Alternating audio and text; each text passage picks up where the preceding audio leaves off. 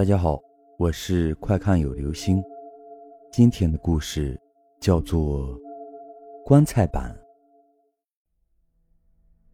到现在时隔五年，我想起那件事，还不由得毛骨悚然。该怎么形容他呢？我并不知道他的名字和年龄，更不用说他是哪里蹦出来的孤魂野鬼。但这并不影响到我给大家描述他，以及它给人带来的种种恐惧。他的网名叫“棺材盖儿没盖好”，也是因为这个名字，吸引了在深夜里听着鬼故事无法入睡的我。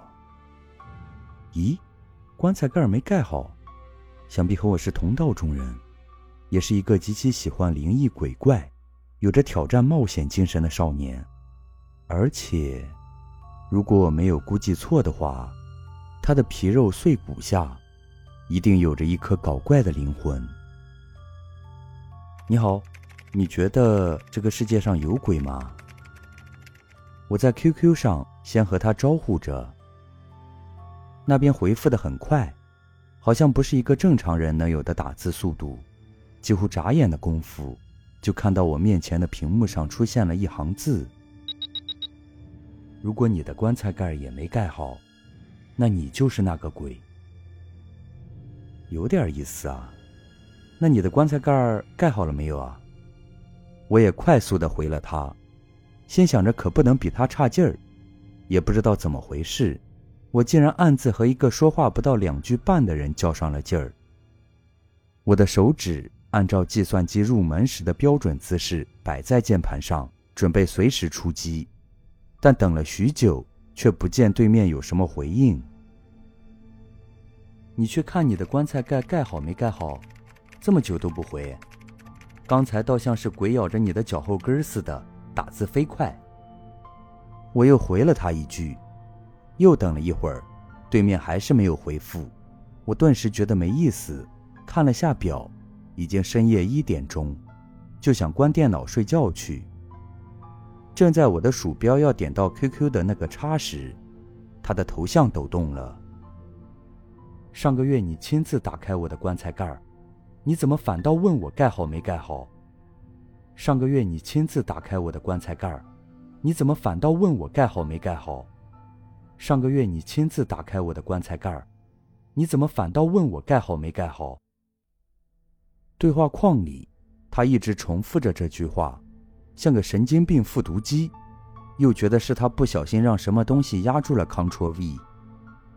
我的电脑本来就是从二手市场淘回来的旧货，说是二手货，指不定中间倒腾了几个千手观音，才到我这双玉手中来的。此时被那疯子这么一闹，顿时卡顿着，就差冒黑烟了。可奇就奇怪在。他重复发给我的话，还一直刷着屏幕和我的视网膜。我的意识好像进入到了一个有着巨大吸引力的黑洞，身体只是一片臭皮囊，眼睛死盯着电脑，不听大脑使唤。我想要大声叫个救命，又一想自己为了图便宜，租了城郊一个鸟不拉屎的、四面透风的破屋子，顿时万念俱灰。思绪也就跟着那个黑洞越陷越深了。突然，我的脚下传来一阵刺痛，意识也一下子恢复过来。电脑已经黑了屏，屋里的灯也不知道什么时候灭了，整个屋子漆黑一片。我虽然睁开了眼，却也是什么也看不到的。我的脚下的刺痛感未减半分，此时又觉得有个毛茸茸的东西在摸我的脚脖子。时不时的碰我一下脚后跟儿，我浑身上下的汗毛刷刷刷的就起来了。幸好我的汗毛并不太重，不然此时俨然是个狒狒了。什么玩意在老子的脚后跟那转悠？脚后跟！我哇的一声，一下子蹦到了椅子上。那会儿和那个疯子说有鬼咬他的脚后跟，该不会？千不该万不该，世道轮回。平日里还是要积点口德的。正当我颤颤巍巍、不知所措时，电脑又忽然亮了起来。椅子下一个黑影，嗖的一下窜到了墙角。借着电脑屏幕的光亮，我才看清楚，那个黑影的样子，就像，就是一个耗子。该死！我暗骂一声。方才原来是被这货咬了一口，咬不咬倒在其次，没事钻脚后跟那吓人。电脑的屏幕上依然是我和那个人的对话框，对话框中还是摆着那句：“上个月你亲自打开我的棺材盖儿你怎么反倒问我盖好没盖好？”不过现在倒是没有再刷屏，再一看，他的头像已经暗了下去。我简单的处理了一下刚才被耗子咬的伤口，便又坐到电脑前，思量着他的那句话。他说我上个月开了他的棺材盖儿，这个事情，这个事情还真是不好办。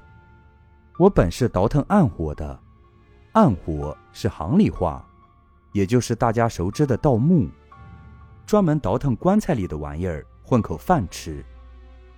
行业里倒是也有几个出名的，比如大家都熟悉的长沙老九门狗王吴老爷之孙，南派土夫子巨头吴三省的侄子，吴一琼的儿子，吴家的现任当家吴邪。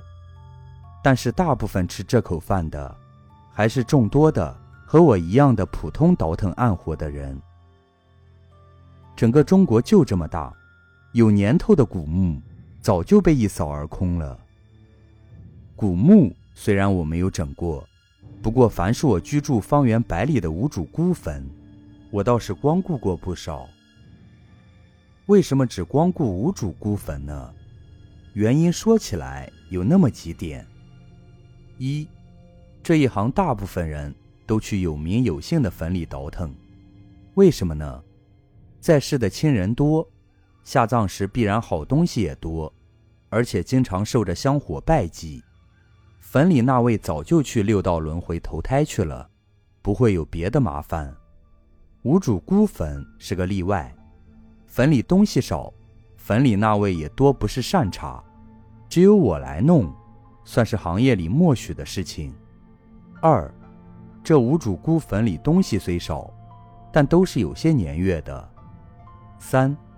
知根知底的去淘，总觉得没有什么挑战性，不符合我的冒险精神。也正是因为这样，我并不知道接了谁的棺材盖儿更不知道会得罪哪个祖宗。那个疯子说我没给他盖好棺材盖，怕是个固执的主。说起来，一般遇到这种问题，我去把人家棺材盖盖好就行，接都接了，他也不会再拿我怎么样。毕竟我死了，他还得一直这么冻着。这棺材盖儿就是死人的被子，得盖好被子才能睡个好觉。可是这个货时隔一个月才来找我，这智商估计生前也是个脑残。无奈之下，我又给他回复了一条：“你的坟在哪儿？明天一早我就给你盖好，地址麻溜的发给我。”他已经下线了，也不知道什么时候回复我。跟他说明天一早就去解决问题，也是表明个态度。毕竟我不想惹祸上身，怕就怕他故意刁难我，死活不告诉我具体的位置。要是那样的话，我就得把我这一个月前倒腾过的坟挨个检查一遍，那样可就费了大功夫了。但是没有想到。他倒是麻利的回复了我，地址是鞋帽街顶头的安木山上第三棵歪脖树下面，倒是离我不远。第二天一早我便过去了，但现在想起来都是满满的后悔。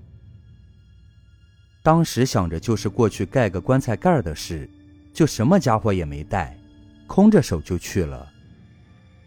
我走到那第三棵歪脖子树下。钻进了坟里，细眼一瞧，还真没给人家盖好，而且也是想来马虎了。那棺材盖不仅没盖好，就差那么几寸的功夫，就该掉下去了。我弯腰俯身，双手合十，做了个揖，道了个不是，就上去拉棺材盖儿。可是眼前的景象不由让我停下了手里的动作。我暗自嘀咕：怎么棺材盖里的主不在啊？